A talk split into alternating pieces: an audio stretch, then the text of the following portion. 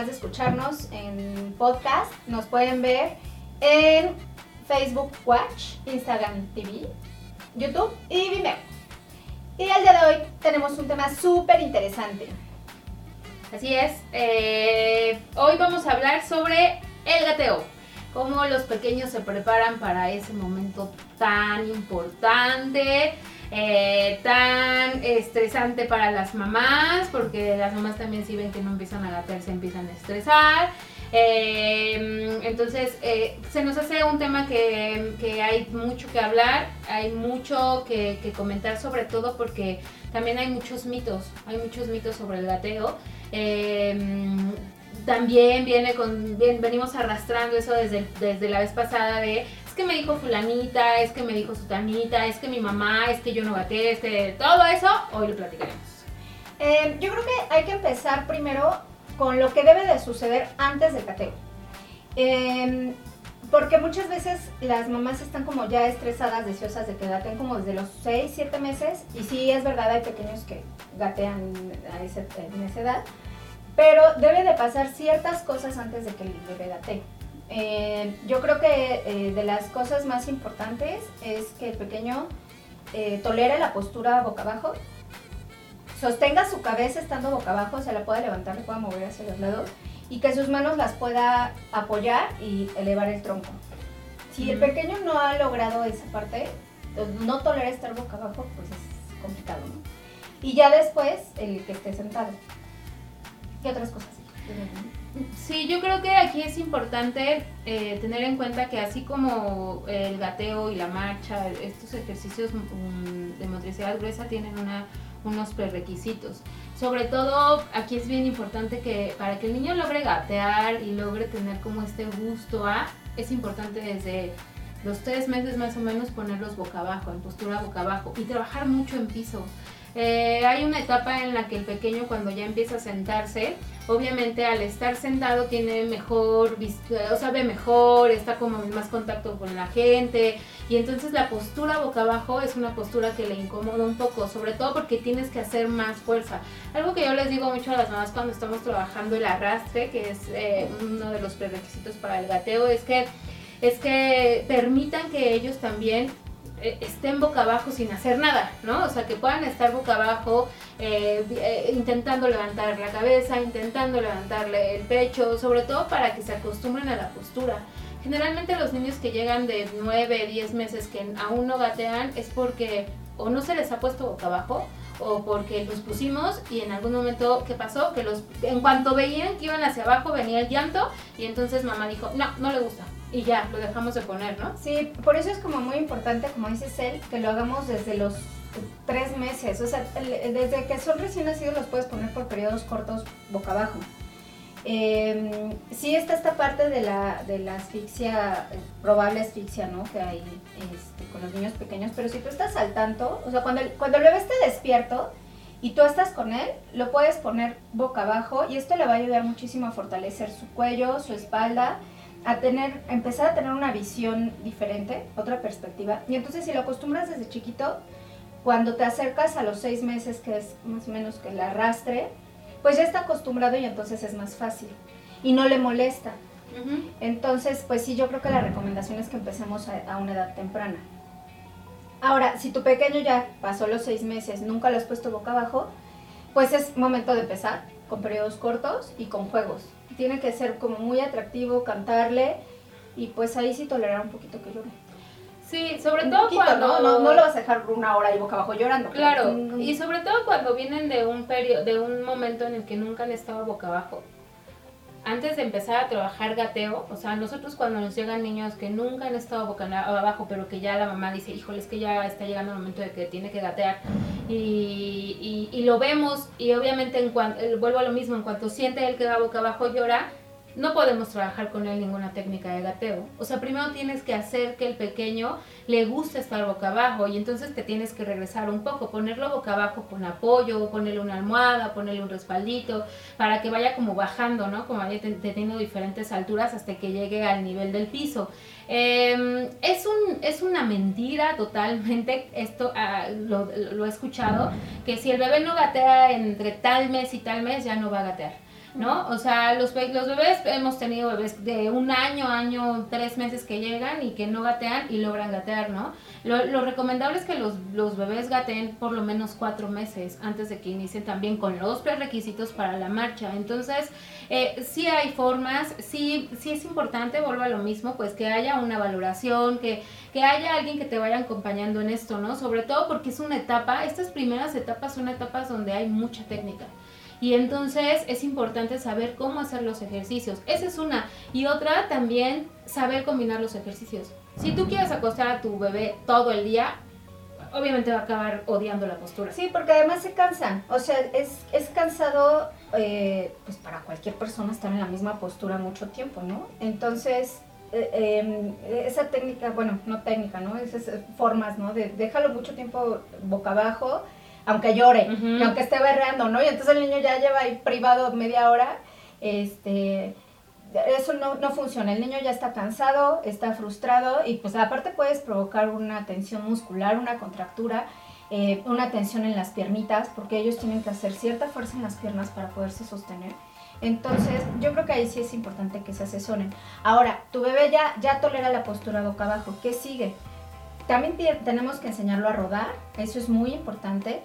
Eh, y después enseñarlo a arrastrarse. Eh, antes del, del, arrastre hacia enfrente o hacia atrás, empiezan a girar en su mismo eje. Entonces, cuando tú lo pones boca abajo, es importante que le pongas juguetes alrededor para que él se empiece, empiece a tener desplazamientos cortos hacia los lados y empiece a tener hacia los lados en forma circular, como reloj. Eh, y, y es entonces que empieza a tener como un interés por desplazarse. ¿no? Rodando y arrastrándose. Eso es antes del gateo. Em, hay pequeños que, se, que, gatean muy rápido y entonces se arrastran muy poco tiempo. Eso pasa porque tienen fuerza, porque tienen eh, una buena postura en la cadera y entonces antes de lograr arrastrarse ya levantan como la cadera y empiezan a gatear. Pero sí es importante que lo estimulemos, que estimulemos primero el arrastre antes de estimular el gateo. Em, aquí hay, hay, una teoría que a mí me llama mucho la atención, que es la del libre movimiento. El, libre movimiento, he, escuchado a algunas personas mm, que dicen que no lo debes de poner boca abajo hasta que el pequeño logre llegar a esa postura por sí solo. Eh, en mi opinión personal, eh, no es correcto. Yo creo que sí debemos de fortalecer el cuerpo estando boca abajo. Eh, habrá pequeños que lo logren, no sé, en realidad eh, eh, yo nunca he visto un pequeño que logre pasar solito completamente del boca, del boca arriba al boca abajo sin haberlo estimulado. Puede ser que haya con muchos estímulos visuales y de sonido, a lo mejor lo logre, pero yo creo que si por naturaleza nuestro primer desplazamiento es el arrastre y el gateo, eso nos indica que por naturaleza una postura eh, normal del ser humano es estar boca abajo. Entonces, esa es como mi opinión. No sé, ¿tú cómo ves eso? Sí, sí, yo creo que al final, em, pues es que son muchas cosas. Creo que, yo creo que ahorita ya en, la, en la época en la que estamos ya la estimulación temprana ya se ha quitado como muchos tabús, ¿no? Pero Inclusive antes la gente no, no, quería hacer uso de la estimulación temprana porque decían, pensaban que solo era para pequeños que tuvieran algún problema, ¿no? Neurológico, algún problema en su motricidad y todo eso. Entonces, eso también hizo que, que, por mucho tiempo no estuvieran acostumbrados los papás a hacer este tipo de ejercicios, ¿no? Y que tal vez sí, el niño gateó solo, ¿no? O sea, yo por ejemplo lo hablo con mi mamá y yo no lo tomé de estimulación temprana, pero déjenme les digo que me he dado cuenta con el paso de los años que soy muy torpe con mi motricidad gruesa. O sea, si tú me dices, aviéntame la pelota, esto, aviéntame algo que estoy no, mala, ¿no? Cuando yo empiezo a hacer como mi historial, eh, que platico con mi mamá, eh, ella por ejemplo me dice que yo gaté muy poco. Y eso tiene que ver también ah, en edad adulta, o sea, el, el, gateo es una cosa impresionante, o sea, está demostrado que con la lectoescritura, que este que en edad adulta también, o sea, los hemisferios, o sea, es una cosa impresionante. La ubicación especial, los reflejos. La verdad es que el gateo da como muy, muy buenas herramientas para la vida a corto y a largo plazo. Sí, entonces yo creo que, que eso es importante, o sea, sí ser el apoyo, o sea, eh, eh, estos, eh, estos primeros meses yo siempre les digo a los papás, ustedes son el apoyo de sus pequeños, o sea, le están ayudando a que aprenda a conocer su cuerpo, qué puede hacer con el cuerpo, cómo me puedo desplazar, cómo puedo empezar a ser más independiente y obviamente todo requiere de un proceso, ¿no? O sea, de un día a otro no va a gatear, de un día a otro no se va a arrastrar, eh, tiene, tiene todo un proceso que él va conociendo y se va dando cuenta qué puede hacer con su cuerpo. Ok, ya me gusta hacer algo abajo, entonces me empiezo a dar cuenta que los brazos me van a servir para desplazarme. Después eh, empiezas a hacer la coordinación, ¿no? De patrón cruzado y generalmente la mayor parte de los niños logran subir solitos en cuatro puntos. Hay casos, sí, hay casos en que no, no suben y entonces ahí pues sí es necesario ayudarlo con alguna técnica, ¿no? Para, poderle, para poder fortalecer la postura y que empiece ya el gateo en los cuatro puntos. Entonces, eso es muy importante. Identificar en qué momento está, cómo lo puedo ayudar, qué puedo hacer para, para él y obviamente el gateo también, ya que están gateando, es un mundo de, de, cosas, ¿no? O sea, yo creo que ahorita eh, han hecho miles de cosas para los niños gateadores, que las rodilleras, que el casco, que las coderas, que no sé, o sea, cada, vez me sorprende más los papás que me dicen, oye, vi en Amazon o en tal cosa esto que venden, ¿no? Híjole, dije, Amazon, ¿me van a cobrar regalías o algo? No, ¿verdad? No, no, no. Ah, ok, perfecto.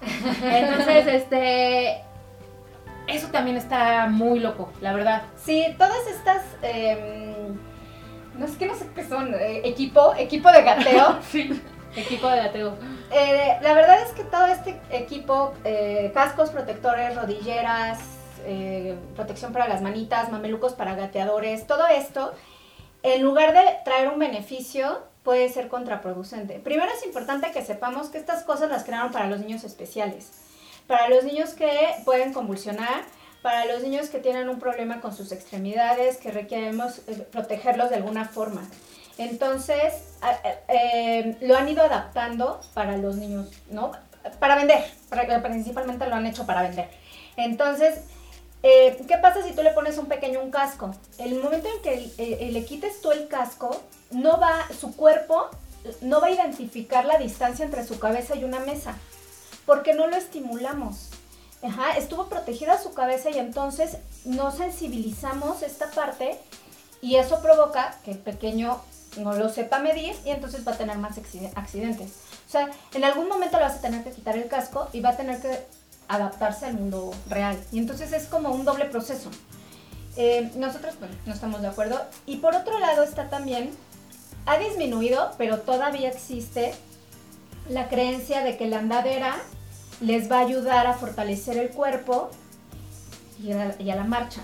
Y entonces los, me empiezan a meter a la andadera a los 6, 7 meses y pues se saltan el, el. Porque entonces el pequeño se aprende a desplazar en un carrito que requiere poca fuerza, es súper divertido y no quiere gatear y ya no quiere pasar tiempo en el piso, quiere solo andadera. Y entonces... Sí, a un niño que tú paras, ya olvídalo. O sea, si lo paras antes de su momento es feliz estando parado. Y las sandalias les encantan, o sea, por eso que tú dices, ¿no? Tienen un desplazamiento ya totalmente independiente. Ahora, contras de la andadera.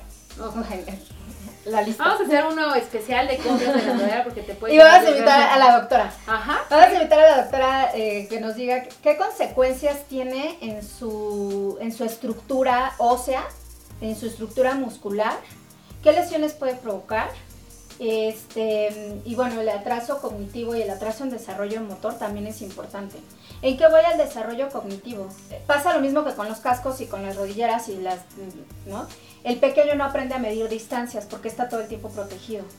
Eh, corren y rebotan con la andadera y entonces no saben, no calculan el espacio entre ellos y una pared, ¿no? Eh, en ubicación espacial, todos esos beneficios que les trae el gateo la andadera se los, se los trunca, ¿no?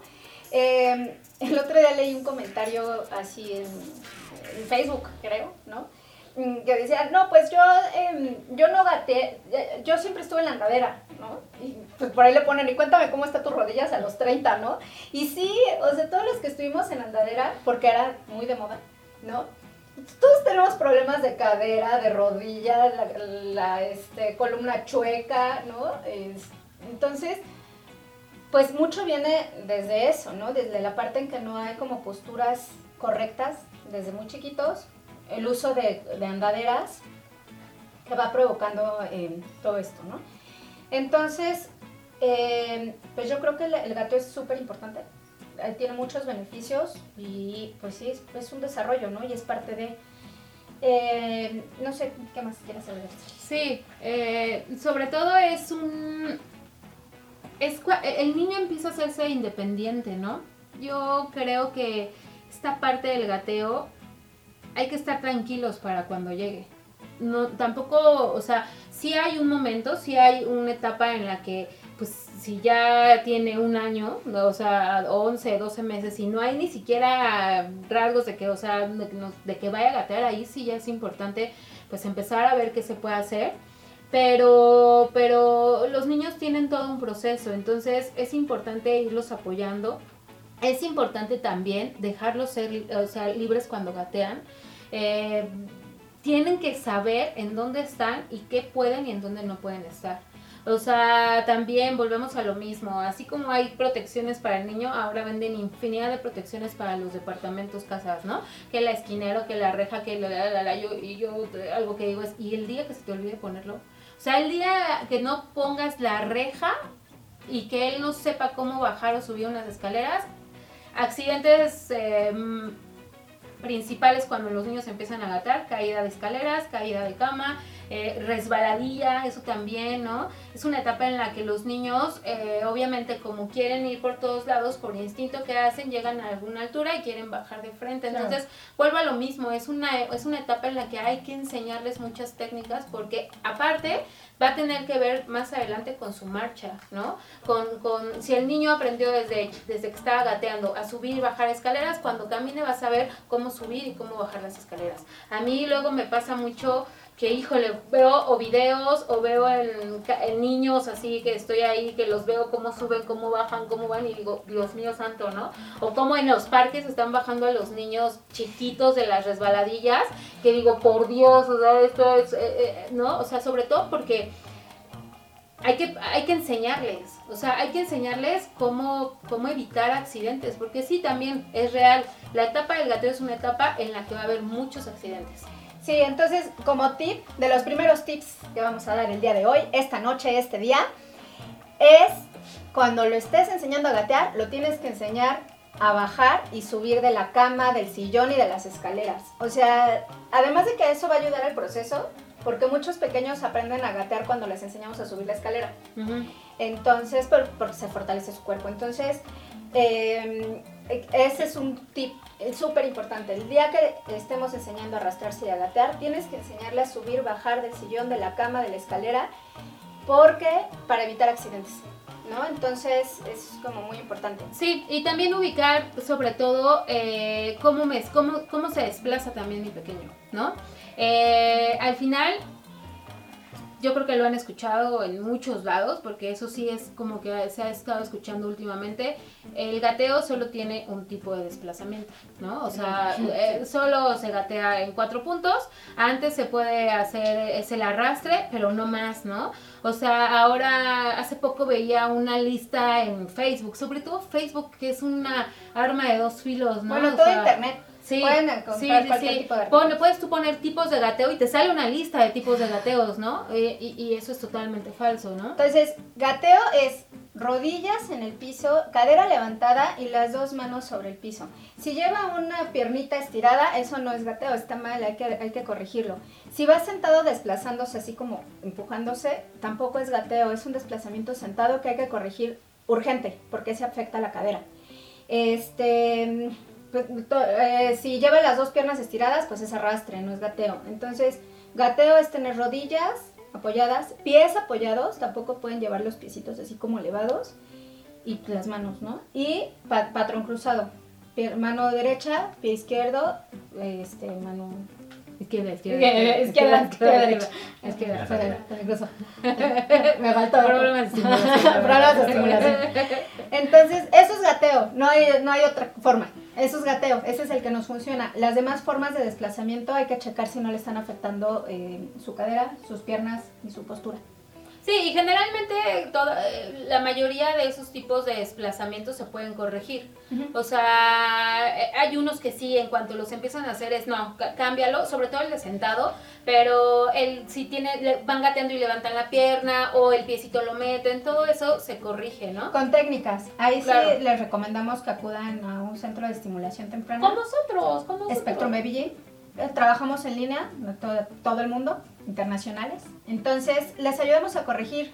Eh, por ahí tengo el caso, eh, una estrellita, ¿no? Eh, hace, en diciembre llegó un pequeñito de 11 meses con desplazamiento sentado y en el centro de estimulación en el que estaba no se lo habían corregido. Y entonces la mamá leyó, se informó, me dijo es que está mal. Lo corrigimos en dos semanas, ¿no? O sea, fue nada más como darle tips a la mamá de cómo hacerlo, de cómo sujetar sus piernitas, todo. Y el niño ahorita ya está gateando perfecto. Sí provocó un pequeño, así chiquito atraso en el desarrollo motor, este, que ahorita nos está costando que se pare, pero ya corrigió el gateo, ya tiene los beneficios del gateo y pues ya vamos a lo que sigue, ¿no? Los prerequisitos de la marcha. Entonces, he estado escuchando los, los teléfonos de nuestras tres líneas. ¿Tenemos, ¿Tenemos preguntas? De hecho, hoy ya hay este, cuatro líneas, cuatro líneas. No, no, no, en una semana tuvieron que contratar una telefonista más porque no paran, no paran. Eh, las 24 horas, ¿no? Pobres, yo creo que estas telefonistas van a cobrar. No, no me quiero ni imaginar. En lo que nos preparan las preguntas, les decimos que en redes sociales nos encuentran en Facebook, Instagram, YouTube y nos pueden mandar un WhatsApp también al más 52 55 23 24 26 32. Y ahí resolvemos sus dudas. También nos pueden marcar, por ahí también contestamos. Eh, y ya estamos listas con la primera pregunta que dice: ¿A qué edad gatean? la telefonista un poco lejos y yo así de: A ver, esperen un tantito, porque aparte, pues, hijo, no sé, todo depende. O sea, la verdad es que eh, hay, niños que, sobre todo cuando empiezan desde muy pequeños a estimularlos, eh, yo he tenido niños que a los 6, 7 meses ya están gateando, ¿no? Tiene, tiene mucho que ver con el contexto, igual que todas las habilidades del desarrollo. Eso es muy importante, el contexto y los estímulos que les demos. Pero sí hay un rango como promedio del gateo. Generalmente entre los 8, de 8 a los 10, 11 meses es como, es como el, rango como promedio en que empiezan a gatear. En México. En México. Eh, vi un, eh, yo tomé un curso con unos cubanos y en Cuba es normal el gateo entre los 6 y los 8 meses. ¿Por qué? Por el contexto que tienen. Permanecen mucho tiempo en piso, los dejan muy libres y tienen muy buenas técnicas de estimulación temprana, la verdad. Entonces, eh, hay, hay, países en los que gatean un poquito más a edad temprana y también seguramente hay países en los que tardan un poquito más por sus costumbres, por su contexto, por su clima, o sea, tiene que ver todo, ¿no? En el desarrollo siempre tiene que ver todo. Venga, la otra pregunta. si ya se paró, lo regreso. Eso también nos han preguntado mucho. Y aparte también nos llegó un caso en el final de diciembre una mamá angustiada que ya se había parado y dijo, ya no va a gatear. Porque y, y, es que, ¿sabes qué? E, esta cuestión del parado es un proceso de desarrollo que llega eh, generalmente como a los 7, 8 meses el niño mm, lo pones tú paradito y se queda. Y, esa postura les gusta mucho. Entonces, eh, ahí lo importante, lo, me gustaría decirlo porque también puede que estén en esa etapa, el niño a los 7 meses no debe de cargar el peso de su cuerpo. O sea, tú lo puedes cargar y puedes, pero tú cargando el peso y tú dejar que toque el piso, pero solo por momentos, ¿no? Entonces, sí es importante que si ya se está parando, hay que regresarlo y seguramente va a gatear. O sea, sin Sí, porque ya tiene la fuerza. Ya que empiezan a pararse es porque ya tienen la fuerza. Aquí lo importante es que lo dejen de parar. Sí. Este, si el pequeño llega arrastrándose al barandal de la cuna y solito se para, solito hace todo por pararse, se lo pueden permitir. Pero no se vale que tenemos al bebé aquí jugando. Voy a agarrar a Mundial. Les presento a Mundial. y agarran al bebé, o sea, está, está la mamá viendo la tele en la cama y agarran al bebé y lo tienen aquí brincando O y parado. brincando y brincando o parado ahí. Y eh, o se lo recargan aquí y el niño parado. Y parado y parado y parado. Y entonces nos buscan y nos dicen, es que no gatea, no, que no le gusta estar boca abajo, no, pues es que se la pasa brincoteando. Entonces, lo primero es que no lo carguen así, le están haciendo daño a sus rodillas, le están haciendo daño a, su- a- a sus tobillos y están evitando eh, que se, se estimule el gateo y el arrastre. Entonces, sí, no, no, no es tan buena idea pararlos, pero sí se puede regresar. O sea, es, sí se puede eh, y sí, sí gatean. No se preocupen. Búsquenos, mándenos un mensajito y nosotros les ayudamos. Ah, sentado en W. Pero No, nada. Sentados en W. Ajá. No le, no le he llegado a sus lentes. Sí, sentado en W. Eso es importante. El sentado en W, eh, yo creo que los que nos van a ver en, en YouTube, Facebook y en, en Insta, eh, pueden ver una imagen que nuestro técnico Charlie pondrá una imagen de cómo es el sentado en W. Para los que nos escuchan en el podcast, eh, pues, se los vamos a tratar de explicar. Es eh, sentarse en- de rodillas, como hincado, pero llevar la cadera hasta el piso y abrir las piernas. O sea, la- las El- piernas las pompis ponerlas en el piso. pompis en el piso y las Y piernas abrir a las los piernas. lados. Y entonces queda una postura como de W. Eh, suelen hacerlo mucho a esta edad porque encuentran que es cómodo. Y entonces empiezan a jugar hincados, cuando se cansan bajan la pompi y como son elásticos, como decíamos la vez pasada, que los niños son de hule, ah, logran abrir el compás y cae la pompi hasta acá. ¿Qué es lo que sucede? Que si esta postura permanece, la van a seguir haciendo y provoca un daño súper fuerte en la cadera. Muy fuerte. O sea, sí, sí es muy perjudicial. Eh, por ahí los que se sentaban en W y ahora tienen más de 30, ahí nos contarán cómo van de la cadera. Algo trae en contra de los de más de 30 hoy, ¿no? Ella está diciendo los de 30 y las rodillas. Que, Me hace sentir, este, me hace sentir muy rodillas. es el frío. Sí, vamos sobre todo, seguramente han visto, eh, coloquialmente se le conoce la mm, que caminan como charritos, ¿no? O sea, así se, coloquialmente se dice que el niño camina como charrito y, y literal camina con las piernas completamente abiertas y eso es porque seguramente tuvo la postura y hincado, recargó las pompis, entonces es una postura muy, muy complicada, sobre todo porque también los niños la automatizan, o sea, se empiezan a hincar así y, lo, y ya siempre Y la están haciendo. permanecen hasta allá. Y también muchas veces porque no sabemos que no es una buena postura. Sí, las mamás lo permiten porque no lo ven mal, pero sí le están haciendo mucho daño a la Hasta cadera. que llegan al ortopedista y el ortopedista ya les dice, no, pues ya. Ahora, ¿qué podemos hacer? Ya se está sentando así, ¿qué podemos hacer? Primero, eh, evitarla, ¿no? Pedirle que lleve los pisitos adelante, tratar de jugar siempre con las piernas adelante, eso es importante.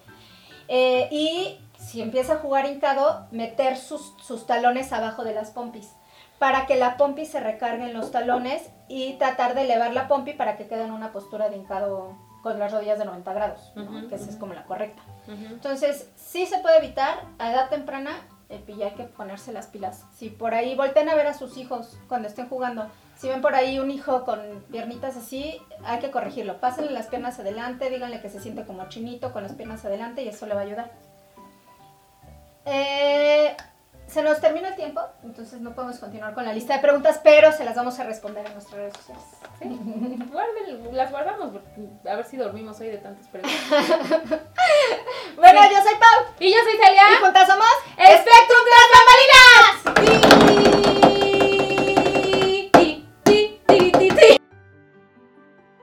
Spectrum Baby Jim.